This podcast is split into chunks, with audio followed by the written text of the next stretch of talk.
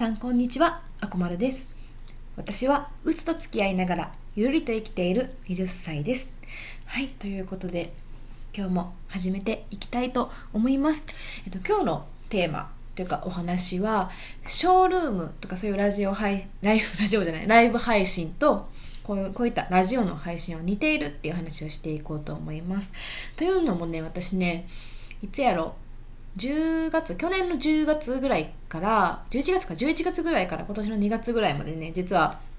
あのショールームの配信をしてたんですね、まあ、何をしてたかっていうと初めてお話しするんですけどあの一時期ねある音楽グループに所属してたんですね。あのその全然デビューとかそんな感じではないんですけど全然インディーズなんですけど。まあそこの音楽グループで、まあ、グループ単位でというか、まあ、そのグループに所属してる人はみんなショールームやりましょうみたいな感じで私もやっておりました。でまあもちろん音楽グループなので歌を歌っておりました。でまあその経験とねがあってまあ、その時を経て今ラジオ配信をしてるんですけど結構なんかすごい感覚そのやってる時の感覚がすごい似てるなと思って、まあ、なんとなくで感じてたんですけどまあこう今回ちょっといろいろ思い返してというかそれこそ自己分析をしてみてね、あのーまあ、似てるなっていう根幹の理由がちょっと分かったので、あのシェアしようかなと思います。はい。で、まあ、ショールームっていうの、まあ、どんなものかっていう、まあ、知らない方にご説明するんですけど、えっと、ショールームはもう完全にライブですね。それぐらいはご存知かもしれない。じゃあはい。で、完全ライブで、あまあ、リスナーさん、リスナーさんっていうか、見に来てくださる方は、なんか、あの、よく投げ銭とか言うんじゃないですか。で、なんかそういう、なんか、まあ、無料の星とかがあるんですけど、それをなんか、まあ、集めたりするんですね。なんか他の、どっかの部屋に何分入ったら星が何個もらえるみたいな、ちょっとややこしいんですけど、なんかそういうルールとかがあって、まあ、無料の星だったりとか、あと有料のスタンプとか、有料のやつは課金するんかな。で、スタンプとかを購入して、例えばすごい目当ての子というか、応援したい子のルームに、そのラジオ配信に行って、こう、それで星とかスタンプとかを投げていわゆる投げ銭ですね。そういうのをして応援するっていう。でえっ、と配信者の方は例えばなどんなんが歌が多かったのかな？私が見てるのが歌が多かったからかもしれないけど、まあ、歌を歌ったりとか普通にこう雑談をしたりとかあとは何をしてたんだろうまあそれそれが多分多いと思いますねこの2つが。まあそんな感じです。で、今やってるラジオ配信っていうのは、まあ、あのー一発撮りがすごく多い。多分撮ってはる方でも圧倒的に一発撮りというか、あのこう何回も YouTube とかみたいに、こう、あのか加工？加工というか、なんていうの？あの編集か。編集とかをしたり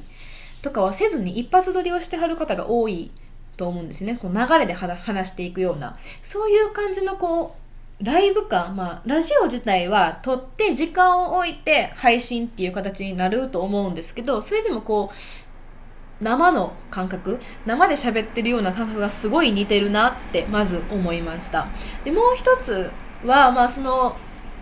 まあ、その生で喋ってるっていうことにつながるんですけど、すごいその、ショールームではそのリアルタイムでね、こうコメントをくださったりとか、おはあの花花じゃない 星とかスタンプとかを送ったりしてすごい今のまああのーラジオとは違って顔とかは見えてるんですけどこう今喋ってるこうありのままの自分を応援してくださってるっていう感覚がすごくあるんですね。でもラジオ配信もすごい一発撮りをしてるのでこう私自身がこう今喋ってるまあ話を聞いてくださっていいねとかしてくださってる方もいるかとは思うんですけど例えばすごい好きな配信者さんの喋り方が好きとかでこうフォローしたりとかあのいいね押したりとかっていういいねの押し方というかのもあると思うんですね。そんな感じでこ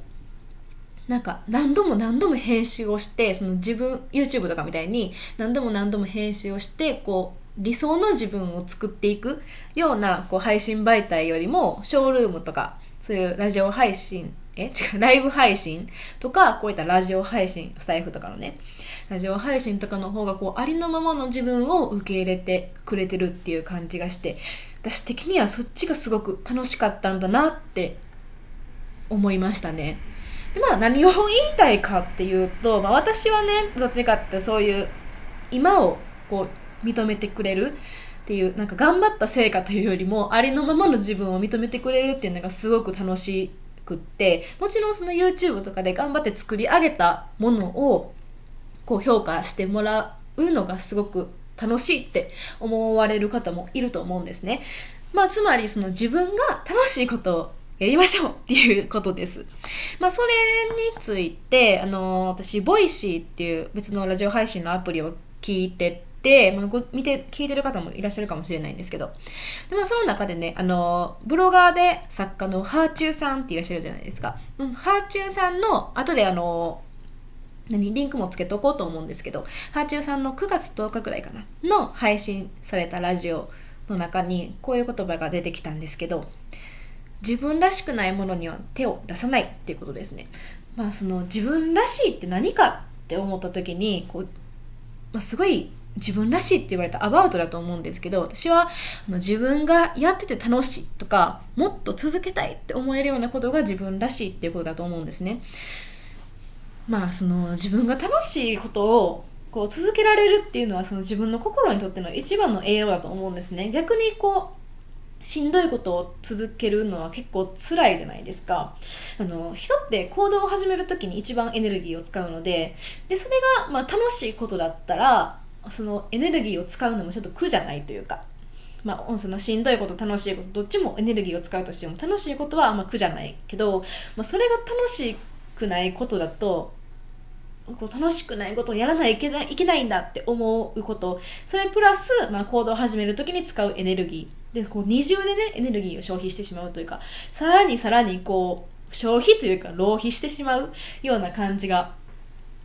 あるのでこう流行りに乗って自分が辛いことをやらないといけないんだってこう自分をの首を絞め続けるとかそういうのではなくってもう何回もやり直してでもいいから自分が楽しいことをやったらいいんじゃないかなと思います。こういろいろ逆にこういろいろやってみたらこう私がショールームとラジオ配信がこうなんとなくの線でつながったようになんかこういう媒体だったらこう私には合ってるんかなっていうのがちょっとずつ見つけられると思うので私もラジオ配信やって、ほんと数週間の身で 何を言ってるんだって感じなんですけど。まあそんな感じでね、あの自分の、まあこういう配信に限らず、まあいろんな趣味とか、あのお仕事とかでも探してはる方いらっしゃるかもしれないんですけどこう何をしようかな私って何をしたらいいのかなって思った時にこう自分が楽しいって思えることっていうのをこう選択の基準に入れるっていうことをしてもらえたらすごく人生楽に生きれるかなと思います。でもそのすごい選択肢がねたくさんあって、まあ、分からないっていうことがすごく多いと思うので、まあ、そういう時はこう今まで楽しかったこと今までやってきて楽しかったとかすごく充実感があったっていうことをこうつなぎ合わせて見てみると意外と共通点が出てくると思うんですね。ちょっとノロスまちゃった。まあ、そういう共通点を見つける作業とかもちょっとずつしてみたらこうさらにこう闇雲にこう自分の道を探すよりもさらにこう成功法でというか短いルートで自分のしたい道を見つけられるのではないかなと思ってます。まあ、そのためにね、まあ、自己分析とかすごくあの使えるのでぜひそういうやり方もね、私も学びながら発信していきたいなと思うので、ぜひ皆さんもこれから聞いて、どんどん聞いていただけたらすごく嬉しいです。